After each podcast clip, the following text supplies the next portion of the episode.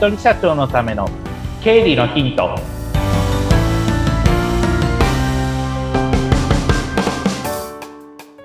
皆さんこんにちは。理財実践塾株式会社の池田孝之です。こんにちは。インタビュアーの水野紅子です。本日もよろしくお願いいたします。よろしくお願いします。さあもうあのルール化っていうお話をここのとこねしていただいていますけれどもこれって、はい、あの経理に限らず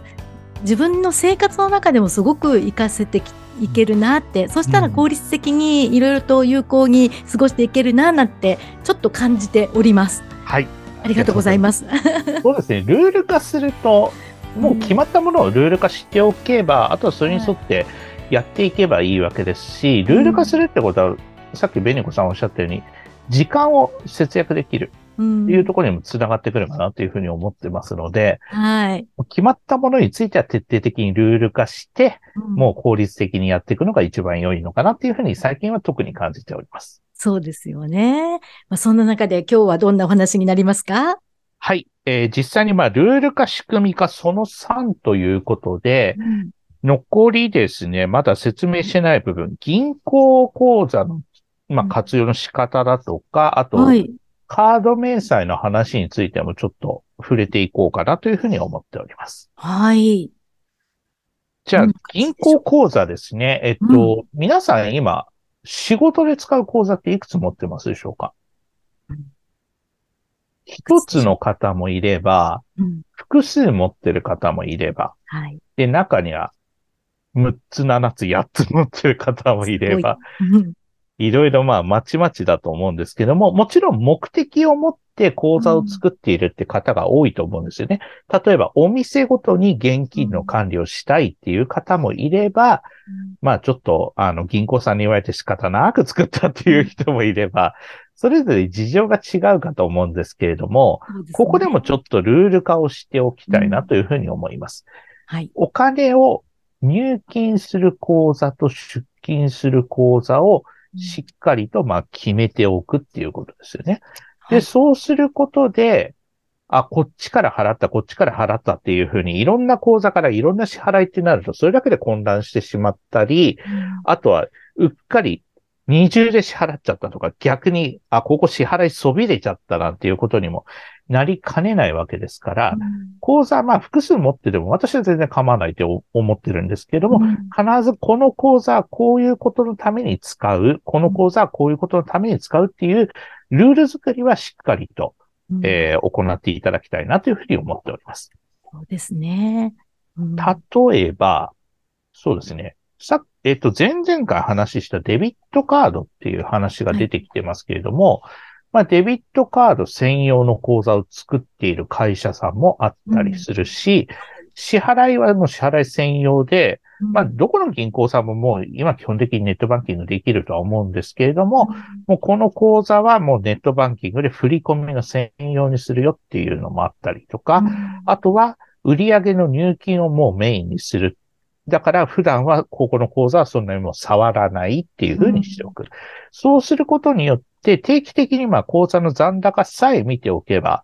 いいわけなので、うん、あとはまあ資金繰りをやっていく上でもそういった口座がちゃんと明確に分かれていると、資金管理もすごくしやすいっていうところがあるかと思いますので、そういったまあ資金管理のしやすさっていう点でも口座は目的を持たせておく。まあ、色をつけるっていう風なイメージですかね。これは、私の場合だと、例えば、えー、まあ、ある銀行の口座はもう入金の専用口座にしてます。で、ネットバンキングも持ってる、あの、ネット専用の銀行も持ってるんですけれども、そこはもう振り込み専用にしてます。うん、はい。なぜかというと、振り込み手数料が安いから。そうですね、うん、そういう感じでもう明確に性格を分けているという感じです。うん、うんなので、そうしておくと多分資金管理が楽かと思いますので、その辺のところをまずやっていただくのが良いかなっていうところが、えー、今後、まあ、仕組み化というところで大事になってくるかと思います。ですね。まさしくルールですね。それも本当に。そうですね。もうルールですね。うん、うん、で、あともう一つが、クレジットカードで買い物するっていう人が多いと思います。はい。まあ、法人カードを持っている、いらっしゃる会社も多数あるかと思うんですけれども、カード、複数枚持ってる方も中にはいるんじゃないでしょうか。うん。例えば、えー、どこどこのカード、プラチナとか、どこどこのカードのゴールドとか。で、ある時に、例えば財布ひっくり返して、あ、このカードが出てきたんでこれにしますなんていうふうに言って、はい。払うなんていう人もいるかもしれませんが、それをやると、後で明細出てきた時にこれなんだっけっていうことにもなりかねませんので、必ずルール化をしておく。会社の経費で使ったものはうん A というカードにする。で、プライベートで使ったものについては別のカード会社のものにするっていう、そういったあの色分けっていうのは必ずやっていただきたいなというところになってきます。はい。で、そうすると、1ヶ月使うと、まあ当たり前ですけど、カードの明細が出てきますよね。で、カードの明細出てきたときに、皆さんにやっていただきたいのは、まあ、あの、画面上でもいいですし、まあ、私よくお勧めするのは、面倒だけどちょっと一回プリントアウトしてっていうふうに言って、紙で出してもらってます。はい。で、その後で、何に使ったか一応ちょっと計算してほしいっていうことを言います。例えば、車乗ってる方だったら ETC カードとかガソリン代で使いましたっていうのもあるし、またある人だったら買い物で使いましたよ。例えば、えーまあ、建設会社の方だったら材料を、えーカードで買いましたっていうこともあるし、はい。で、そこのところでは目的としては何にいくらぐらい使っているのかっていうのをデータをまあ集めておくっていうことですね。はいで、。そうすることによって、ああ、だいたい交通費としてはだいたいこのくらい使うんだなとか、あとそれからまあ材料の仕入れでだいたいこのくらい使うんだなとかっていうのが見えてくるので、で、ここで大事なことは、これなんだっけっていうのが出てこないようにすること。はい。と、あとそれから、プライベートで、仕事用のカードのはずなのに、プライベートのもので使ってたら、それはもう、あの、面倒でも、あの、プライベート用のカードで使うっていうことですね。はい。なので、例えば、普段のカードの支払いが22万ぐらいで済んでる人が、突然50何万とかってなったらびっくりしますよね。はい。なんでこんな使ってんだろうってなるので、ここで、あの、皆さんに把握しといてほしいのは、使うことは別に僕は悪だと全然思ってないんですけれども、普段よりも金額がすごく大きくなってるなっていうふうに感じたとき、原因を必ず探る。でう、ん。そその原因が何だったのか、突発的になんか買っちゃったのか、それともなければプライベートになんか買ったのか、それともなければ間違ってなんか買ってるのかっていうのもありますけど、最近だとネットで注文してサブスクのものって多いですよね。例えばうん。まあ、ズームとかもある意味サブスクみたいなところあるし、あと、アプリとかでも、スマホのアプリとかでもサブスクのものもあったりするので、はい。そうしたときに、何に使ったかがわかんないけど、毎月引き落としされてるなっていうのが、カード明細見ると絶対あるんですよね。うん。はい。それの原因を探って、いるんだったら使い続けていいですし、うんいらないんだったら解約の手続きをする。それはカード明細見てるときに一番いいタイミングだと思うんですよ。はい。なので、そこをちゃんといる、いらないっていう仕分けを自分でしながら、明細、ああ、こだいたい毎月いくらぐらいなんだなっていうのを把握していただいて、かつ支払い日がありますよね。毎月10日支払いとか27日支払いとかっていうのがあるかと思うので、それに向けてお金がちゃんと工面できるように計画を練っておくっていうことが必要になってきますよっていうところになってきます。これがカードのルール化っていう感じですね。そう、最近、あの、もう本当に、あの、ペーパーレス化で、で、画面で見るだけだと、ついつい、なんか、さってしてしまうんで、そうなんですね。やっぱりちょっとプリントアウトしたいですね。そうですね。あそうするとメモを気軽にできるじゃないですか。もちろん、はいあの、パソコン上で例えば Excel に落とし込んで、それえで、えあの、データ処理するっていうことももちろんありだと思うんですけれども、はい。僕の場合はやっぱり書くと、ああ、そうだよねっていうのがあるから、それで終わればまたファイリングしとけばいいだけの話なんで、それもちゃんとしたまあ経費の証拠になりますので、はい。なのでちゃんとそれを明細を取っておくっていうことが大事になってきますというところになります。そうですね。いや、いろんな見直しが必要ですね。すよ見直しが必要になってくるので、うん。まあ一番いいのは普段の仕事柄それをやってほしいんだけれども、はい。まあ、普段の仕事は普段の仕事で追われてるから、まあ無理だろうなって 僕も